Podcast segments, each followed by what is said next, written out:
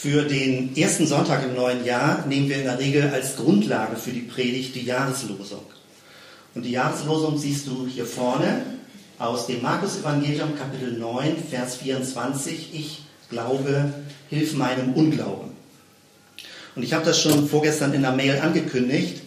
Äh, ich haus gleich am Anfang mal raus, ja. Also diese Losung nervt mich für dieses Jahr.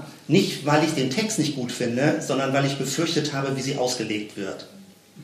Und äh, alles, was ich mir gestern nochmal angeguckt habe, also wie auf großen Portalen, kirchlichen Portalen diese Jahreslosung ausgelegt wird, bestätigt meine Befürchtung. Ich stehe natürlich ein bisschen jetzt allein da, wenn ich sage, ich würde es anders auslegen, aber du kannst ja für dich überprüfen, was textgemäßer ist, wie man diesen Text äh, auslegen kann. Dieser Text, man kann das ahnen, ist ein Gebet. Ich glaube, hilf meinem Unglauben. Und ich habe dir mal die Geschichte, den Zusammenhang mitgebracht. Das ist jetzt so ein bisschen komisch formatiert hier vorne, weil das ist der gesamte Text, in dem dieser Vers drinsteht. Markus 9 ab Vers 14 und dann kommt an Stelle 24, Vers 24, genau dieser Vers. Und das ist eigentlich nur der zweite Teil des Verses. Also der Vers lautet insgesamt, sogleich schrie der Vater des Kindes, ich glaube, hilf meinem Unglauben. Es ist ein Ausschrei. Es ist ein Gebet, was geschrien wird, aus Verzweiflung heraus. Ich glaube, hilf meinem Unglauben. Alles, was jetzt drumherum schwarzer Text ist, den du natürlich nicht lesen kannst, also geschwärzt ist, das ist die Geschichte in dem dieser Vers eingebettet ist. Ist ja immer gut, Verse nicht aus dem Zusammenhang zu reißen. Und die Einbettung ist eine total spannende Geschichte. Markus Evangelium, das Markus Evangelium hat überhaupt sehr intensive Geschichten, Wundergeschichten. Jesus ist jemand, der handelt, der was bewegen will, der nicht nur so ein paar nette Worte sagt und die Leute ermutigt und so ein bisschen erbaulich ist, sondern Jesus will was verändern. Er will was bewegen, er will was erreichen. Das Markus-Evangelium betont sehr stark die Taten von Jesus. Und dieses ist eine sehr dramatische Tatgeschichte. Vor dieser Geschichte ist die sogenannte Verklärung auf dem Berg. Jesus geht mit dreien seiner Jünger, das ist interessant, nicht alle zwölf, sondern nur drei. Petrus, Johannes, Jakobus gehen auf einen Berg und haben eine unglaubliche Erfahrung mit Jesus, was man sich so wünscht, eine Bergerfahrung, eine Gipfelerfahrung. Und sie erleben, wie Jesus förmlich transparent wird, weiß wird, hell wird und wie zum Schluss, während dann Mose und Elia erscheinen, ganz zum Schluss es steht, das ist mein geliebter Sohn, den sollt ihr hören. Eine Stimme kommt und sagt, dieser Jesus, das ist mein geliebter Sohn, den sollt ihr hören. Petrus, Johannes, Jakobus, buh. Also wir haben die Geschichte vielleicht ein bisschen in Erinnerung, die haben es nicht so ganz begriffen, die wollten dann Hütten bauen und sagen, super cool, immer auf dem Berg und diese super Berggipfelerfahrung ist ganz wunderbar. Und dann kommen sie runter ins Tal. Und da beginnt diese Geschichte. Sie kommen ins Tal vom Berg der Verklärung und sie treffen auf einen Tumult von Leuten. Viele Leute diskutieren, schreien durcheinander, streiten. Viele Leute steht im Text. Und sie kommen aus ihrer Berggipfelerfahrung. Schöne Freizeit gemacht, schönen Event, schöne Konferenz, was auch immer, Retreat irgendwo auswärts. Und dann kommen sie reingecrasht in den Alltag. Und der Alltag besteht daraus, dass Leute streiten, dass sie laut sind, dass sie verschiedene Meinungen haben. Ich zeige euch mal die Texte, wo formuliert ist, wie die Menschen sich verhalten. Sie sehen so aus. Also sie kommen rein in diesen Tumult und dann gibt es eine Person, die auf Jesus zugeht und sagt, Meister, ich habe meinen Sohn hergebracht zu dir, der hat einen sprachlosen Geist. Und wo er ihn erwischt, reißt er ihn zu Boden und er hat Schaum vor den Mund und knirscht mit den Zähnen und wird starr. Und ich habe dein ich habe mit deinen Jüngern geredet, dass sie ihn austreiben sollen und sie konnten es nicht. Das ist Kirche. Wo kommt Kirche in diesem Text vor? Die Jünger. Das sind so die Vertrauten von Jesus. Das ist so der religiöse Club und Jesus drumherum. Und die Jünger konnten es nicht. Ohnmachtserfahrung. Kirche kriegt es nicht gebacken. Da kommt jemand und sagt, ich brauche Hilfe. Und die Kirche kriegt es nicht gebacken. Das ist der Text. Man könnte auch den Mann ein bisschen kritisieren, der Hilfe braucht der Vater des Jungen. Es geht um eine Dämonenaustreibung. Der Vater des Jungen, und man könnte sagen, ah ja, du willst ja auch Kirche nur als Serviceanstalt. So das gängige gesellschaftliche Bild. An sich brauche ich Kirche nicht. Aber jetzt habe ich ein Problem hier mit meinem Kind. Oder an der oder der Stelle. Jetzt will ich mal was in der Kirche. Ja, die Kirche kriegt es ja nicht hin. Jesus war auch nicht da. Jesus war ja weg. Und die Jünger haben sich bemüht. Es war ja die B-Garde. Die A-Garde, Petrus, Johannes, Jakobus, der ganz engste Kreis, der war ja weg. Jetzt ist ja die B-Mannschaft am Start gewesen. Die B-Mannschaft, das sind wir. Wir sind nicht die Original-Augenzeugen. Wir sind nicht diejenigen, die ganz direkt alles mitgekriegt haben. Wir haben es vom Hören sagen. Wir sind nicht nur die B, wir sind die C, wir sind die F, wir sind die Y-Mannschaft. Und die Kirche kriegt es nicht gebacken. Echtes Problem. Das ist der Text. Und dann geht es weiter. Jesus fragt nach, macht er ganz selten, dass er nachfragt, warum ist dieses Problem? Und dann sagt der Vater, der, äh, mein Sohn, also hat das von Kind auf. Und oft hat er ihn ins Feuer und ins Wasser geworfen, dass er ihn umbrächte. Wenn du etwas, aber etwas kannst, so erbarme dich unser und hilf uns. Ich habe vor einiger Zeit, das war auch sehr spannend, jemand gehört, der sagte, hier geht es um Dämonenaustreibung. Selten, dass ich das im kirchlichen Kontext mal positiv gehört habe, dass das nicht sofort wegmythologisiert wird. Im Sinne von, naja, das waren damals so die damalige Sprache, vor 2000 Jahren wussten Leute noch nicht, was Sache ist, sondern es hat jemand sehr offen und direkt darüber gesprochen, dass wir heutzutage Angst davor haben, dass unsere Kinder von Dämonen befallen werden. Das war gesellschaftlich hochrelevant. Er sprach dann von der rechtsextremen Szene dass Kinder befallen werden von Dämonen. Rechtsextrem, linksextrem, wo auch immer, irgendwie extrem. Dass Kinder plötzlich anfangen, aggressiv zu werden, irgendwie in einen Tunnel reinzukommen. Und er sprach, und das fand ich sehr dicht am Text, er sagt, dieser Mann hatte Angst und erlebt es, wie sein Kind irgendwie dämonisch befallen ist. Und er wendet sich an Jesus. Ganz, ganz dramatische Geschichte. Und dann, Jesus antwortet darauf, das ist jetzt wieder schwarz im Text, das kommt gleich. Und dann sagt der Mann, sogleich schrie der Vater des Kindes, ich glaube, hilf meinem Unglauben. Denn passiert was, Jesus handelt. Ich habe gesagt, Markus Evangelium, Jesus handelt.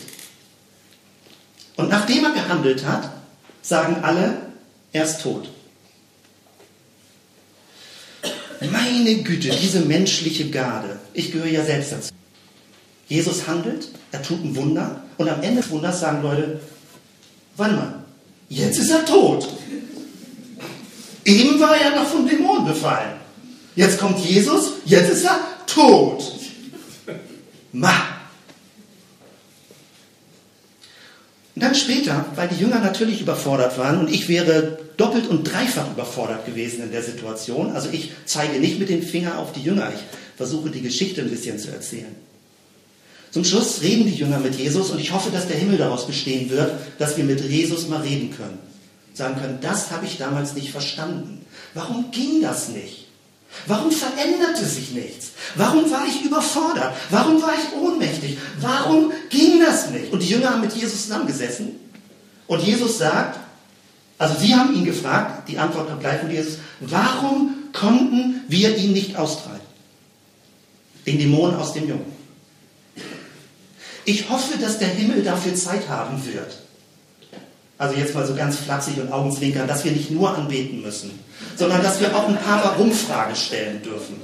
Ich würde gerne mal mit Jesus einen Kaffee oder Cappuccino trinken und sagen, Herr, wenn ich mein Leben durchgehe, dann habe ich da noch eine kleine Liste von Fragen. Kannst du mir helfen, das mal rückwirkend zu verstehen? Also wenn so der Himmel aussieht, freue ich mich echt auf den Himmel. Der Himmel muss ja nicht doof oder langweilig oder irgendwie so sein, wie manche das vielleicht befürchten. Der Himmel beantwortet dir auch Dinge. Manche sagen sogar, auf die Warum-Fragen kriegst du nie eine Antwort. Damit musst du leben, das ist Glaube.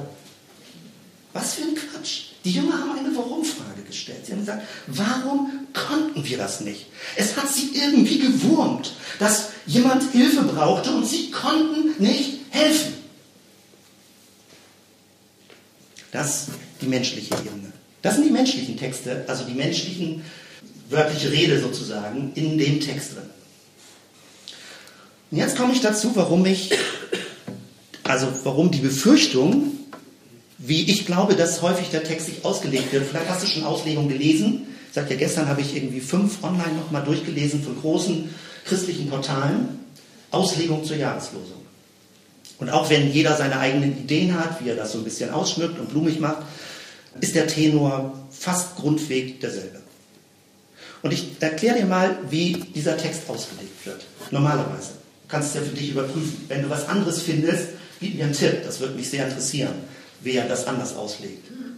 Dieses ist zum Beispiel eines der Hauptbilder, was Lesezeichen sein wird in Bezug auf diese Jahreslosung. Ich mag die Farben, ja, also ich mag immer mag Aquarell, aber dann gibt es eine Auslesung zu diesem Lesezeichen. Und das Lesezeichen spricht darüber, also die Auslegung spricht darüber, wir leben in, einer, in einem Feld, was dunkel ist, Unglaube. Wir leben in einem Feld, was hell ist. Und wir müssen uns damit abfinden, dass beides in unserem Leben vorkommt. Das ist in der Regel der Tenor. Beides ist da. Ich äh, mache das mal ein bisschen genauer. Ich bin auch vor einiger Zeit auf einer anderen oder ähnlich gleichen, also ich muss, darf das nicht so genau sagen, ähm, kirchlichen Veranstaltung gewesen, wo es auch um diese Jahreslosung schon ging. Und da gab es viele spannende Dinge zu hören und zu verstehen und so weiter. Und vieles, was tolle Impulse waren. Aber es gab auch Bereiche in dieser kirchlichen Veranstaltung, die diese Jahreslosung so auslegen, wie ich es befürchte. Also wie ich es für mich befürchte. Und dann finde ich die Jahreslosung nicht hilfreich. Das Ganze ging so. Man redet da nicht darüber, ich glaube, sondern man redet darüber, hilf meinen Unglauben. Und man macht eine stille Gleichschaltung zwischen Unglaube und Zweifel. Man setzt das einfach in eins. Unglaube ist Zweifel. Und dann redet man von Glauben und Zweifel. Und dann redet man davon, dass Zweifel der kleine Bruder des Glaubens ist. Dass Zweifel sowas wie der Zwillingsbruder des Glaubens ist.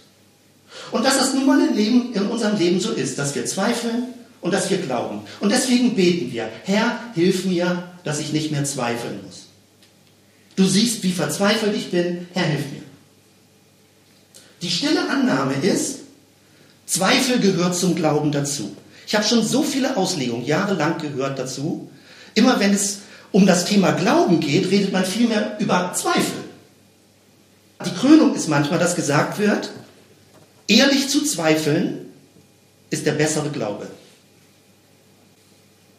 Wenn du wirklich ehrlich zweifelst, dann ist das schon der halbe Weg zum Glauben. Okay, nehmen wir das doch mal so. Dann wird über die Ohnmacht gesprochen, dass die Jünger ohnmächtig sind. Und die Ohnmacht wird gewissermaßen heilig gesprochen. Im Sinne von, je ohnmächtiger wir sind, desto mehr können wir Gottes Gnade empfangen. Desto mehr brauchen wir Glaube, desto mehr erleben wir, dass Glaube ein Geschenk ist, wo wir selbst nichts zu tun können. Wir sind hilflos, es gibt Zweifel, wir können da nichts gegen tun. Das Einzige, was wir tun können, ist beten.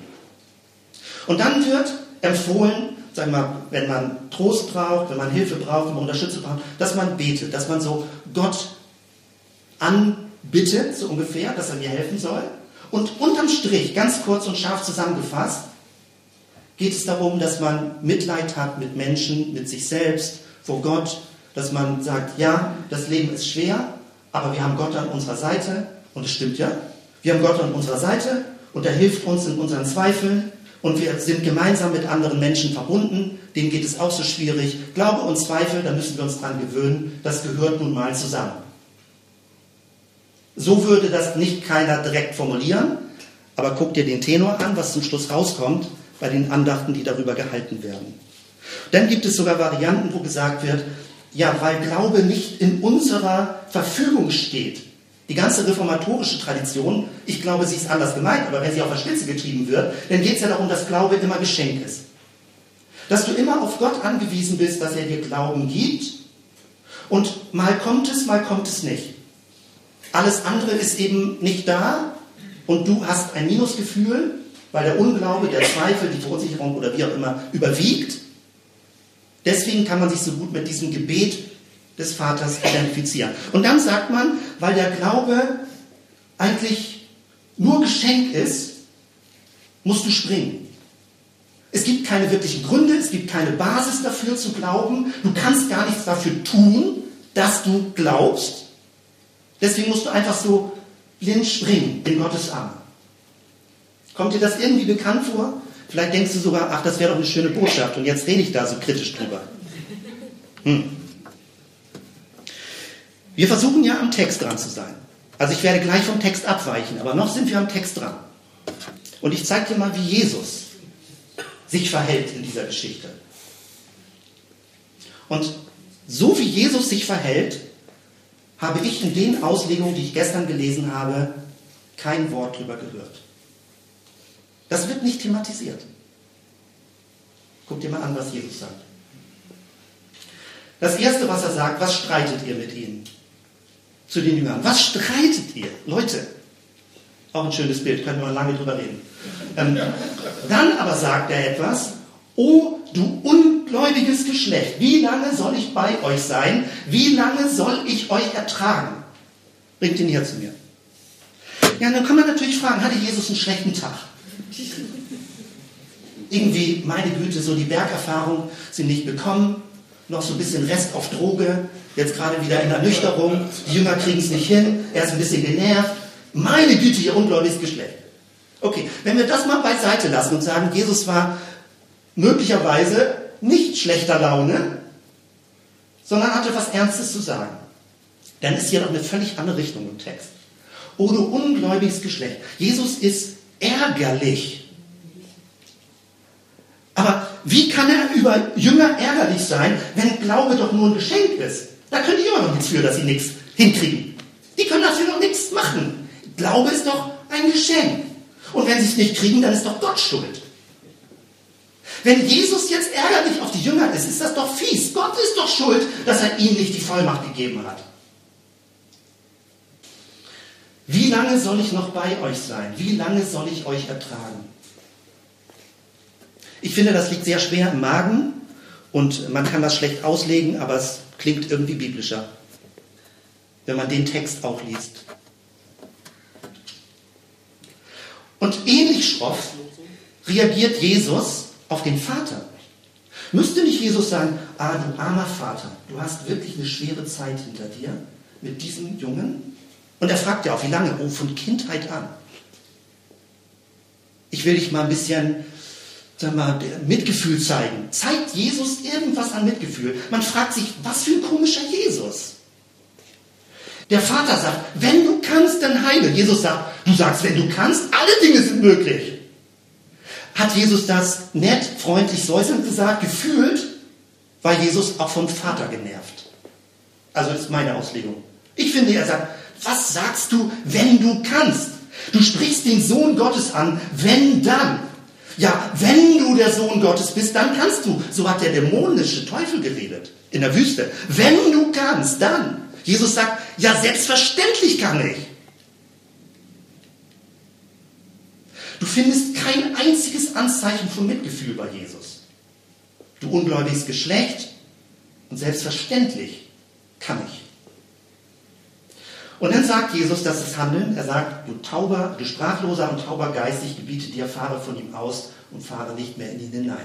Den Jungen schüttelt es, er fällt zu Boden und dann passiert genau das. Alle gucken, ja, jetzt ist er tot. Und dann reagiert Jesus weiter und nimmt ihn bei der Hand und richtet ihn auf und die Dämonen sind weg.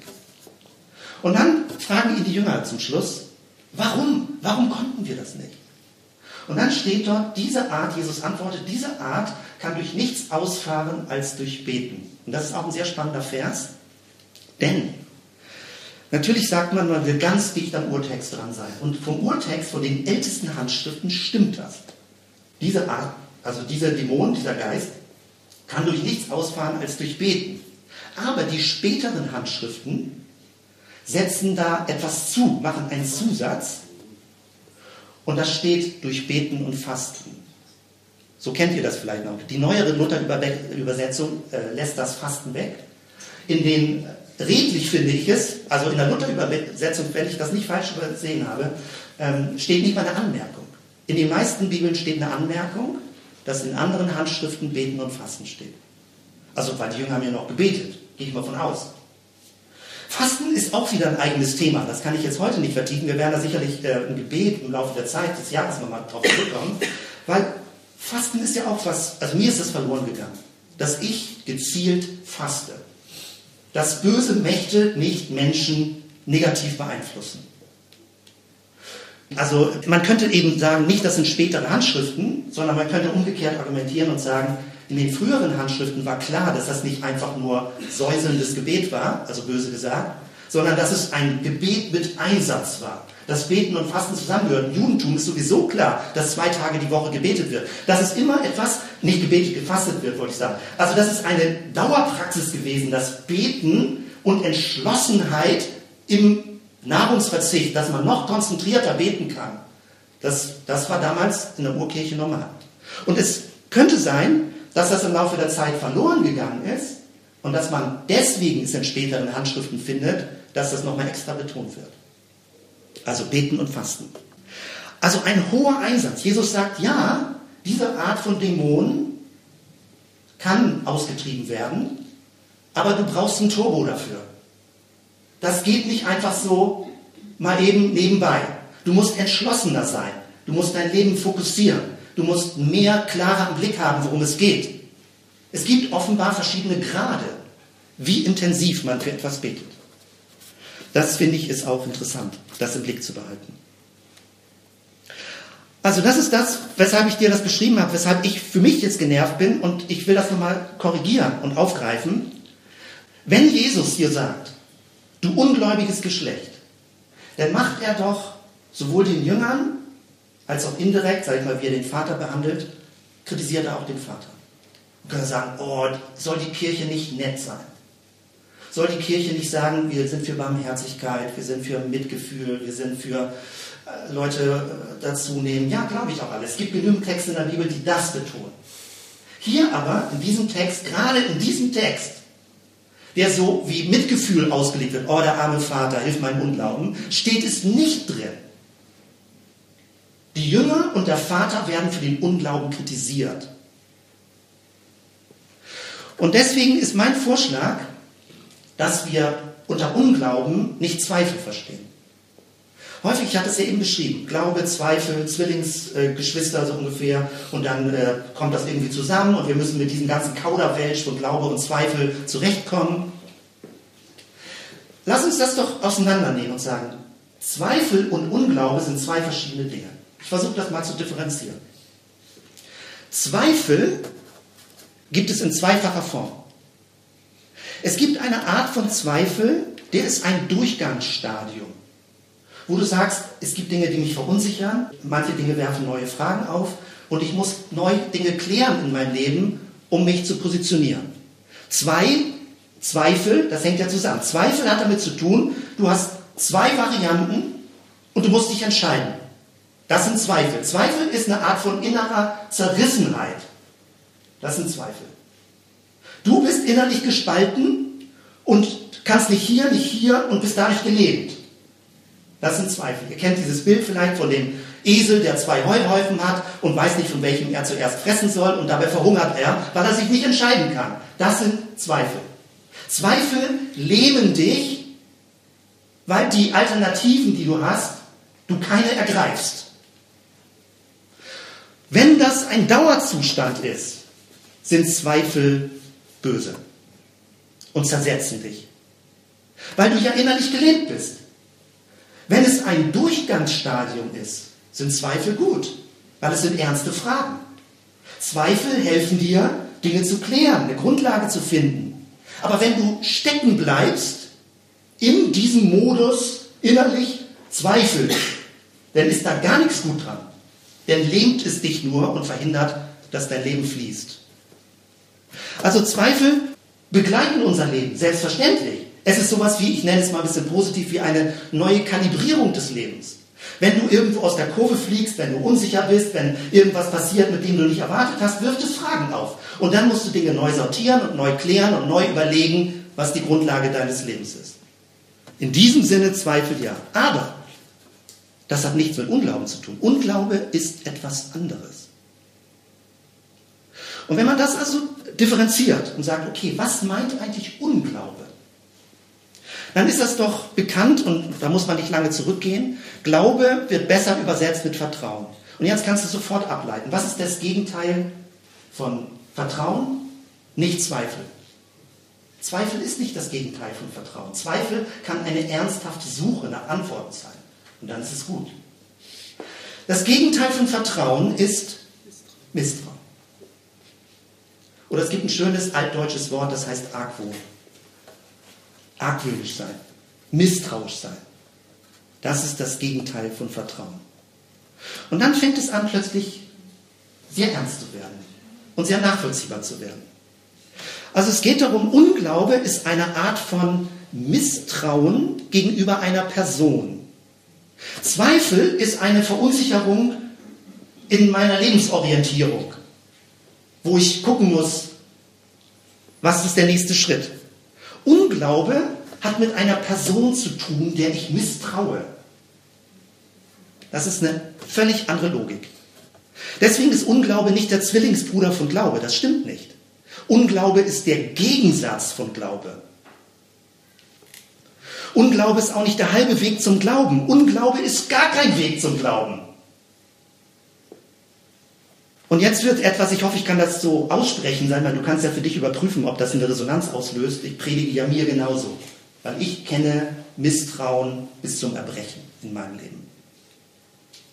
Immer wenn man irgendwo in Beziehung gegenüber Menschen, gegenüber Gott, gegenüber verschiedenen Personen irgendwie misstrauisch wird, geht alles kaputt. Misstrauen ist wie ein schwarzer Qualm, wie etwas, was in alle Ritzen reingeht. Alles, was jemand tut, deutest du dann negativ. Das Misstrauen. Selbst wenn jemand dir was Positives tun will, denkst du, da ist ein Hintergedanke bei.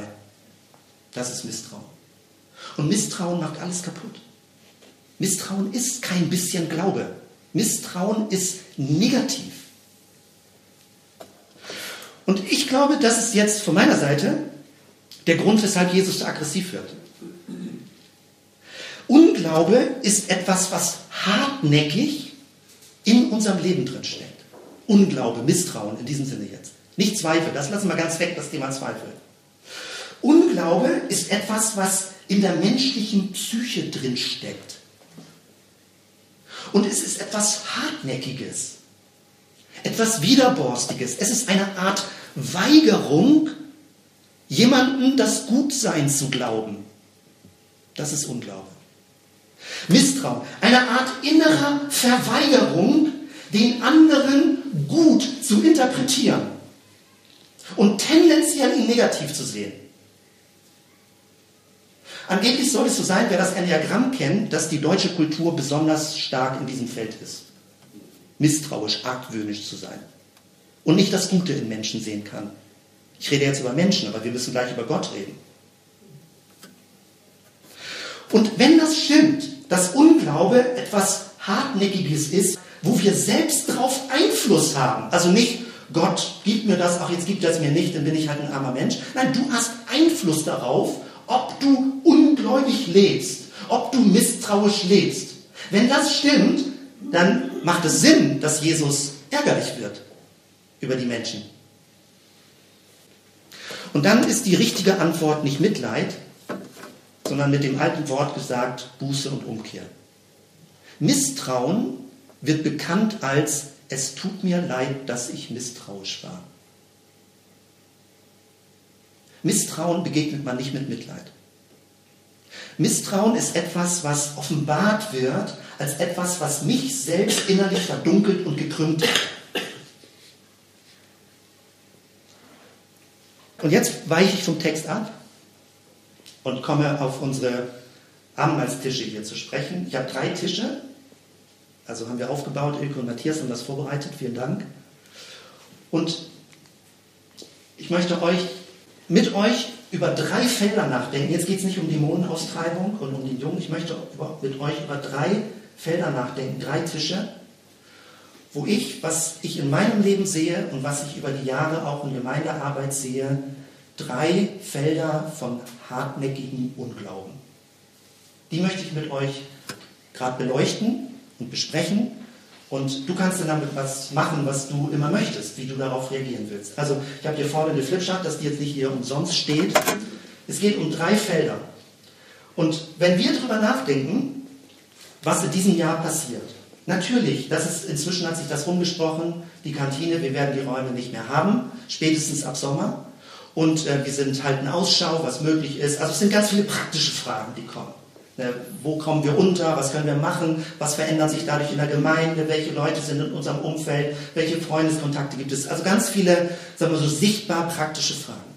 Das, worüber ich sprechen möchte, über diese drei Punkte gleich, möchte ich darüber reden. Ich glaube, das ist innerlich das Elementarste, wo uns Misstrauen, Unglauben blockieren kann.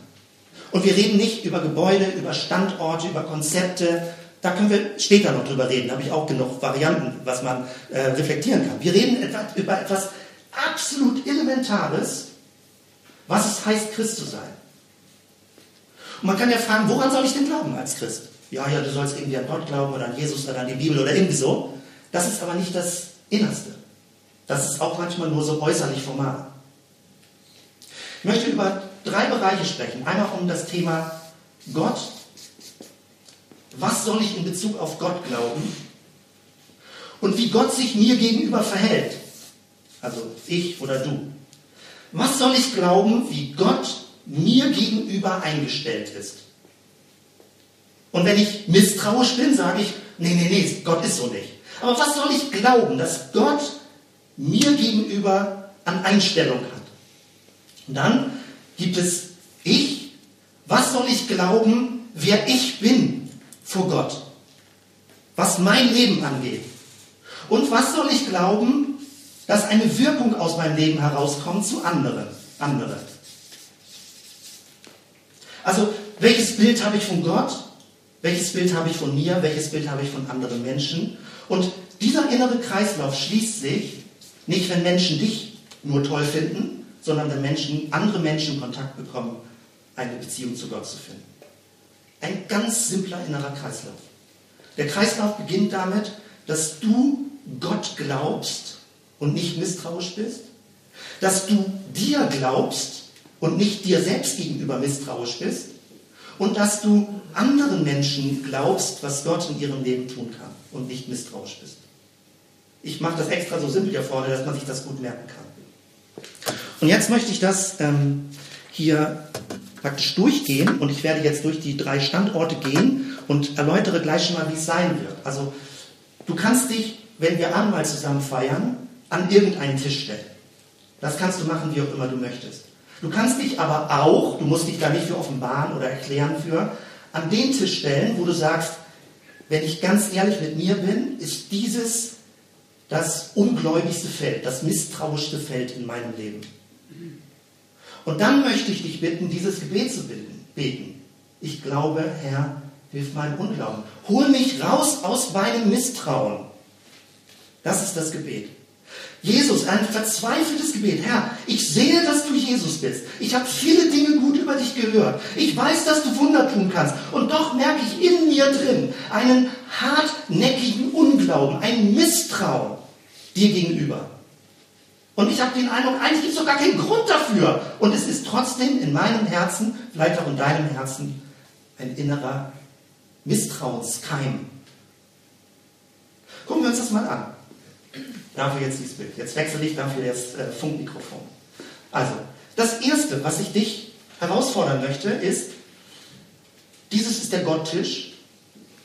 Wenn Gott dir etwas sagen möchte, dann finden wir in der Bibel, dass er für dich ist. Gottes verlässliche Zuwendung glauben. Ich habe jetzt zwei Bibelverse rausgegriffen. Alle gute Gabe, alle vollkommene Gabe kommt von oben herab, von dem Vater des Lichts, bei dem keine Veränderung ist, noch Wechsel von Licht und Finsternis. Oder Matthäus 7. Wenn nun ihr, die ihr doch böse seid, dennoch euren Kindern gute Gaben geben, äh, zu geben wisst, wie viel mehr wird euer Vater im Himmel Gutes geben, die ihn bitten? Was sollen wir glauben? Ich bleibe jetzt mal beim Wort sollen. Das klingt ein bisschen scharf und energisch, aber ich hoffe, du verstehst das im Kontext dieser ganzen Predigt. Also, was sollen wir glauben? Und meine Kurzform lautet, du sollst Gott glauben, dass er gut ist. Du sollst Gott glauben, dass er gut ist.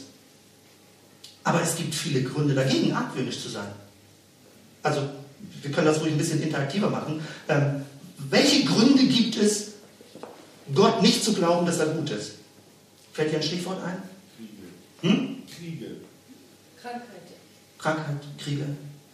Umwelt. Umwelt. Katastrophen. Das sind sehr große Themen, wenn du für dich persönlich auch. Gibt es irgendwas, wo du sagst, hier gibt es Gründe, also du musst jetzt keine Details nennen, aber was sind Themen, die dich hindern, Gott sein Gutsein zu glauben? Wenn es nicht so läuft, wie ich es mir vorgestellt habe. Es nicht so läuft, wie ich es mir vorgestellt habe. Ich wiederhole es, dann hört man es auf der MP3. Krankheit. Krankheit, eine persönliche Krankheit. Tode. Hm? Tode. Tod. Tod, ja. Unfälle. Unfälle, genau. Ich bin gestern mit dem Rad nach äh, Worpswede gefahren. Werner hatte ganz nett so eine kleine Kaffeerunde noch eingeladen, nachträglich zum Geburtstag. Und ich habe Regenklamotten. Ja. Ich bin also raus, es hat nicht geregnet. Und als ich so mitten auf dem Weg, Jan Reiners Weg war, volle Kanne Regen.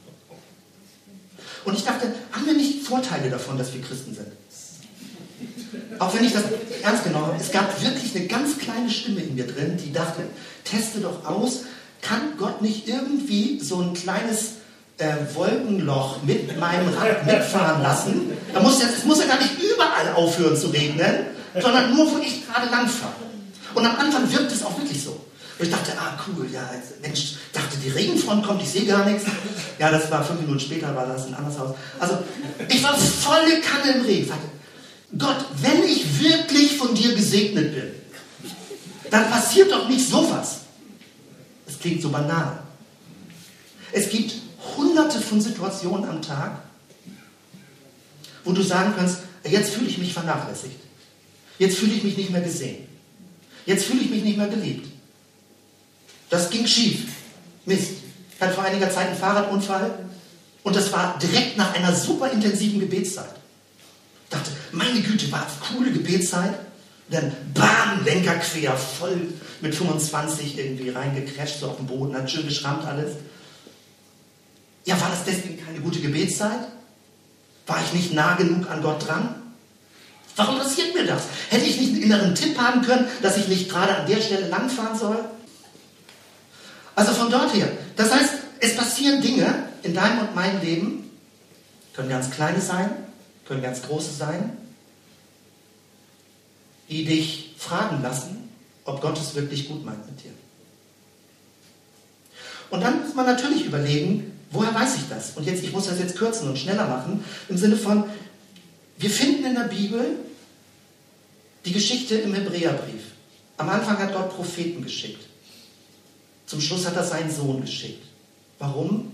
Damit ein für alle Mal klar ist.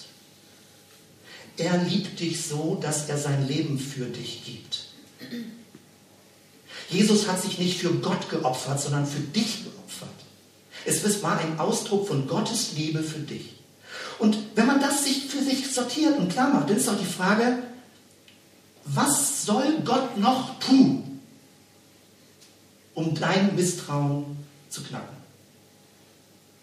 Vielleicht kennst du diese Ohnmacht. Mit Menschen oder so, man ist unterwegs, man kennt sich.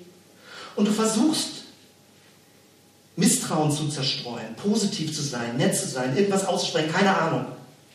Und irgendwann gibt es einen Punkt, wo du das Gefühl hast, du bist mit deinem Latein am Ende. Was soll man noch tun? Ich frage mich, ob Gott sich im Himmel die Haare rauft, manchmal über uns Menschen. Sagt, Natürlich habe ich dich gesegnet in verschiedenen einzelnen Punkten. Natürlich gab es auch mal gute Dinge. Natürlich gab es auch mal Sonnenstein. Natürlich hast du auch mal keinen Unfall gehabt. Aber wie kommst du je auf den Gedanken, dass Gott dich nicht mehr sieht und liebt. Das meine ich mit hartnäckigem Unglauben. Es gibt eine Zone in unserer Psyche drin, die gibt dieses Feld nicht wirklich frei und hält es so als eine Art von innerer Kontrolle fest, dass man Gott dann irgendwann Vorwürfe machen kann, enttäuscht ist von Gott, gekränkt ist, sich übersehen fühlt.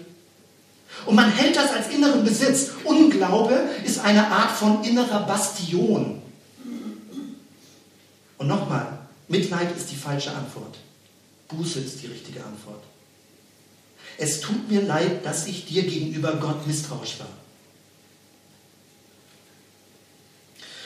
Und natürlich würde man grundsätzlich immer wieder neu, egal was du von außen an Umständen hast, an Signalen hast, grundsätzlich wissen, sich darauf zu gründen, Jesus anzugucken, nicht die Umstände zu sagen, Christus, in dir sehe ich das Ja Gottes zu meinem Leben. Man kann sich das an drei Fingern abzählen, dass die Atmosphäre des Lebens sich grundlegend verändert. Man muss nicht mehr neidisch auf andere Leute sein, weil du bist von Gott gesehen und geliebt. Man muss nicht mehr gierig sein, weil man Angst hat, zu kurz zu kommen. Man muss nicht mehr stolz sein, weil man denkt hat, man wird übersehen. Man fühlt sich geborgen im Urgrund der Liebe. Man verkrampft nicht. Man kann sich das gedanklich zumindest vorstellen, wie es wäre, wenn nie mal eine Unsicherheit entsteht, dass du grundlegend und unverrückbar und unkaputtbar geliebt bist in Gott. Und ich finde es zu Recht, wenn Jesus sagt, der alles gegeben hat, wenn Jesus an der Stelle zu uns, zu mir, zu dir sagt, oh du ungläubiges Geschlecht. Ich finde es zu Recht, dass Jesus dann ärgerlich wird. Sagt, was soll ich noch mehr tun, damit du verstehst, dass du geliebt bist? Vertrau mir. Das ist der Gotttisch. Und wenn wir diese Bewegung mitgehen, dann kommen wir, ich muss jetzt hinter dir sein, du kannst dich zwar umdrehen, aber du kannst auch meine Stimme aus dem Off hören, hier hinten, dann sind wir beim Tisch des Menschen. Und Tisch des Menschen habe ich zwei andere Bibelstellen. Es geht um meine hohe Berufung zu glauben. Aber ihr seid ein auserwähltes Geschlecht, eine königliche Priesterschaft, ein Volk, das Gott selbst gehört. Er hat euch aus der Finsternis in sein wunderbares Gerufen, damit ihr verkündigt, wie unübertrefflich er ist. Oder Epheser 5. Denn ihr wart früher Finsternis, nun aber seid ihr Licht in dem Herrn, wandelt als Kinder des Lichts. Wieder dieselbe Thematik, dieselbe Logik dabei. Die Botschaft von der Bibel ist völlig eindeutig. Du bist Kind Gottes. Wir haben das heute Morgen auch gesungen. Du bist Sohn Gottes. Du bist Tochter Gottes. Du bist erwählt in Christus. Du bist willkommen. Du sollst bei der Familie dabei sein. Du bist in Gottes Arm. Und er möchte dich dabei haben. Und jetzt wieder der Argwohn, der Unglaube, das Misstrauen. Es gibt viele Geschichten in der Bibel, wo Menschen, die von Gott gerufen werden und erwählt sind, mit Misstrauen reagieren. Es können verschiedene Sätze sein. Andere können das besser als ich. Ich fühle mich überfordert. Die Jünger hätten einen Grund gehabt, hier die B-Mannschaft, wie ich es genannt habe, einen Grund gehabt zu sagen, okay, Prüfung nicht bestanden, das wird nichts mehr. Aber anstelle, dass sie das tun, gehen sie zu Jesus und sagen, Herr, warum ging es nicht? Sie haben nicht an ihrer Berufung gezweifelt, sondern sie haben nachgefragt, Herr, lehre uns beten. Lehre uns beten. Aber sie haben nicht über sich gedacht, wir kriegen das wahrscheinlich nie hin. Mose hat gesagt, ich kann nicht reden. Jeremia, Jesaja, ich bin zu jung. Keine Ahnung. Jemand sagt, ich bin Ausländer, ich habe die Sprache nicht drauf. Ich bin ungebildet. Ich bin zu verkopft. Ich bin zu introvertiert. Ich bin zu extrovertiert. Ich bin zu verletzt. Die Liste ist endlos. Vertraue Gott, dass er dich gerufen hat, dass du sein Kind bist, sein Bote bist, der Träger der Nachricht bist, dass er das durch dein Leben tun will. Durch dich. Nicht nur durch deinen Nachbarn oder deine Nachbarin, durch dich. Und an dieser Stelle hat wieder den Punkt Unglaube. Hartnäckige Verweigerung. Herr, ich kann nicht glauben, dass du wirklich mitmachst. Und man kann jahrelang verbringen. Dass man denkt, Herr, ich kann nicht glauben, dass du wirklich mich meinst. Und auch hier könnte man sagen, was würde sich denn ändern, wenn dieser Unglaube, wenn dieser Argwohn, dieses Misstrauen nicht mehr da ist? Wenn du zutiefst glaubst, dass Jesus für dich ist, dass er seinen Geist gegeben hat als Angelb, dass er in dir wohnt und dass das kein Missverständnis von Gott war, dass du seine Jüngerin und sein Jünger geworden bist. Wenn du das zutiefst glaubst, dann löst das ein inneres Glücksgefühl aus. Du weißt, dass du gebraucht wirst, dass Gott auf dich zählt, dass du wirksam sein kannst in dieser Welt. Du bekommst Mut, weil du weißt, Gott ist mit dir. Du bekommst eine Art von Gegenbereitschaft, weil du sagst, Gottes Geist wirkt durch mich und kann andere Menschen erreichen. Und du stellst es nicht in Frage. Dass man da manchmal unsicher ist innerlich, ist doch völlig klar. Dass man manchmal denkt, ich weiß nicht genau. Aber wenn wir ganz tief in uns reingehen, ist meine Behauptung, es gibt eine Art von Verweigerung, Gott zu glauben, dass er dich wirklich gebrauchen will. Und da ist nicht die Antwort Mitleid, sondern die Antwort ist Bekenntnis und sagen, Herr, es tut mir leid, dass ich dir nicht vertraue, dass du mich gebrauchen willst. Und ich gehe weiter zu diesem dritten Tisch. Damit sind wir bei Tisch für andere. Bei dem Tisch für andere von Leuten. Ich mache mal hier einen dritten Bereich, der lautet Gottes Segenswille für alle Glauben. 1. Timotheus 2, Gott will, dass alle Menschen gerettet werden und sie zur Erkenntnis der Wahrheit kommen. Oder Jesus 10, äh, Johannes 10, ich bin gekommen, damit sie das Leben haben und volle Genüge. Das sind jetzt ausgewählte Bibelstellen. Ich glaube, hilf meinem Unglauben. Ich glaube, hilf meinem Misstrauen. Und wenn wir da jetzt drüber reden, über andere, dann geht es um den Punkt, stell dir Menschen vor, von denen du äußerlich, also die du am schwer zugänglichsten, am unsympathischsten, am komischsten, am seltsamsten empfindest. Stell dir Leute vor, jeder hat da andere Vorstellungen von, und überprüfe in deinem Herzen, ob du glauben kannst, dass Gott an ihrem Leben wirkt. Oder ob du sie aufgegeben hast. Ob du sagst, das bringt eigentlich nichts für die Person. Wir wollen für die netten und freundlichen Leute beten. Aber für die schwierigen Personen können wir dafür beten. Können wir Glaube haben, dass Gott etwas wirkt. Oder wieder Einwände des Misstrauens, des Unglaubens. Ich habe schon alles probiert. Die Person ist viel zu verschlossen. Ich kann mir nicht vorstellen, dass da noch was geht. Bislang wollte sie nie was wissen von Jesus, vom Glauben. Äh, die klassische Ausrede ist harter Boden. Also das bringt doch alles nichts in unserer Kultur. Menschen sind ungläubig. Ich hoffe das sehr, und das ist jetzt nicht eine Prophetie, aber es gibt offenbar Anzeichen dafür, dass wir in einem gesellschaftlichen Wandel stehen, wo Menschen wieder offener sind. Und wenn wir nicht rauskommen, ich rede von wir, mich eingeschlossen, aus, diesem, aus dieser Sorge, aus diesem Misstrauen, aus dieser Angst, dass Menschen kein Interesse haben, wenn wir Kontakt zu ihnen aufnehmen. Dass wir Angst haben, dass wir abgelehnt werden, weil es ja sowieso so ist, dass Leute kein Interesse haben werden. Dann ist das eine Art von innerer, innerem Unglauben, von Misstrauen, dass Gott handelt. Gott hat gesagt, ich möchte Menschen erreichen. Gott hat gesagt, ich möchte, dass du Kontaktpunkt bist. Gott hat gesagt, ich bin gut, ich bin bei dir, ich lebe in deinem Leben, mein Geist in dir, er wohnt in dir. Dieser Dreierkreislauf ist total simpel, aber er geht so elementar in unsere Ungläubigkeitsstruktur rein, weil wenn eins dieser drei unterbrochen wird, kommen Menschen nicht zum Glauben. Andere nicht. Sie finden Jesus nicht. Wenn du nicht glaubst, dass Gott es gut mit dir meinst, wirst du das nicht leben können. Wenn du nicht glaubst, dass Gott durch dich andere erreichen kann, wird er keine anderen Menschen erreichen. Wenn du nicht glaubst, dass andere Menschen genauso Kontakt zu Gott bekommen können, so wie du es vielleicht seit Jahren schon hast, wird es nicht passieren. Und das Problem ist nicht Gott. Das ist ja so leicht immer bei Gnaden- und Glaubenstheologie. Ähm, alles ist Geschenk und wenn ich nichts geschenkt kriege, dann ist Gottes Schuld dran. Nein, hier reden wir über unser Problem. Über unser innerstes Herzenproblem.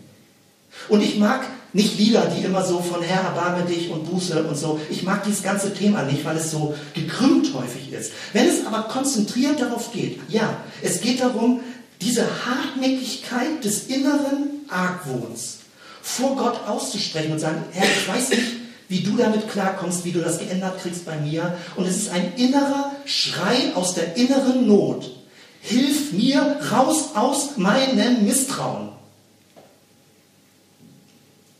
Und bei mir ist das eine innere Not. Ich habe einen ständigen Schatten, misstrauisch und argwöhnisch zu sein.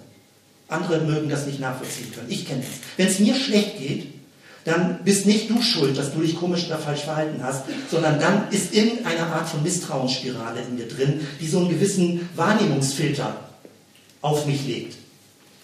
Und dann werden andere Menschen ihr Opfer davon. Aber vielleicht kennst du diesen Mechanismus auch bei dir, dass du einen gewissen verkrümmten Wahrnehmungsfilter hast und nicht mehr daran glauben kannst, dass Gott alles für dich tut und wieder auch neu tun würde, dass, dass er dich haben möchte, gebrauchen möchte, wirken möchte, speziell durch dich und deine Persönlichkeit, durch deine Biografie, durch deine Geschichte. Er möchte mit deiner Art, wie du als Mensch lebst, andere Menschen erreichen, dass sie das auch erleben können. Und er möchte, dass das, wo wir Menschen aufgegeben haben, wo wir nicht mehr drüber nachdenken können, ob da noch was geht, dass wir neu wieder Hoffnung bekommen und dass wir unseren Unglauben an der Stelle bekennen. Das ist das, was ich euch mitteilen, was mich beschäftigt. Und ähm, ich glaube, dass das total wichtig ist. Es fühlt sich an, für mich, also das sollte ich jetzt nicht erdrücken, für mich fühlt es sich an wie ein riesiger Berg Hausaufgaben. Ich sage, Herr, wenn das mein inneres Herz ist, ich brauche deine Hilfe. Ich schreie darum, hilf mir raus aus meinem Misstrauen. Gegenüber dir, gegenüber mir selbst und gegenüber anderen Menschen. Und ich möchte, dass ein Flow entsteht. Ein Flow. Dass das sich bewegt. Dass die Energie Gottes in meinem Leben ist, andere erreicht und andere selbst den Kontakt zu Gott bekommen. Dass dieser Flow da ist. Und ich möchte Teil davon sein. Hier breche ich ab. Und ich hatte das erläutert, wie das Abendmahl funktioniert. Wir können uns einfach gleich an die Tische ranstellen und dann werde ich hier nochmal die Einsetzungsworte sagen und dann beginnt das einfach an den Tischen. Ich habe kleine Lesezeichen gemacht, wo das nochmal drauf steht, wir dieses Gebet ein bisschen ausgeführt und dann findest du das an den Tischen, kannst dir gerne mitnehmen und mach damit, was immer bei dir was ausgelöst hat. Ich weiß ja nicht, wo die Resonanz ist bei dem, was ich jetzt gerade gesagt habe. Ähm, und schön wäre, wenn du nicht auf mich reagierst, im Sinne von, das hat Jens gut oder doof gesagt, sondern denk doch drüber nach, möchte Gott dir etwas sagen heute Morgen? Möchte Gott dich ansprechen durch das, was jetzt an Worten gemacht wurde? Möchte er durch die Zeichen von Brot und Saft und Wein, möchte er sagen, es ist ganz amtlich. Ich bin für dich. Du bist mein Kind. Andere Menschen sind eingeladen, an den Tisch zu kommen. Es können noch viel mehr Menschen dazu kommen. Was immer du möchtest, lass es für dich Revue passieren und lass uns doch so zusammen das Abendmahl feiern in dieser Weise mit dem, was das bei dir ausgelöst hat.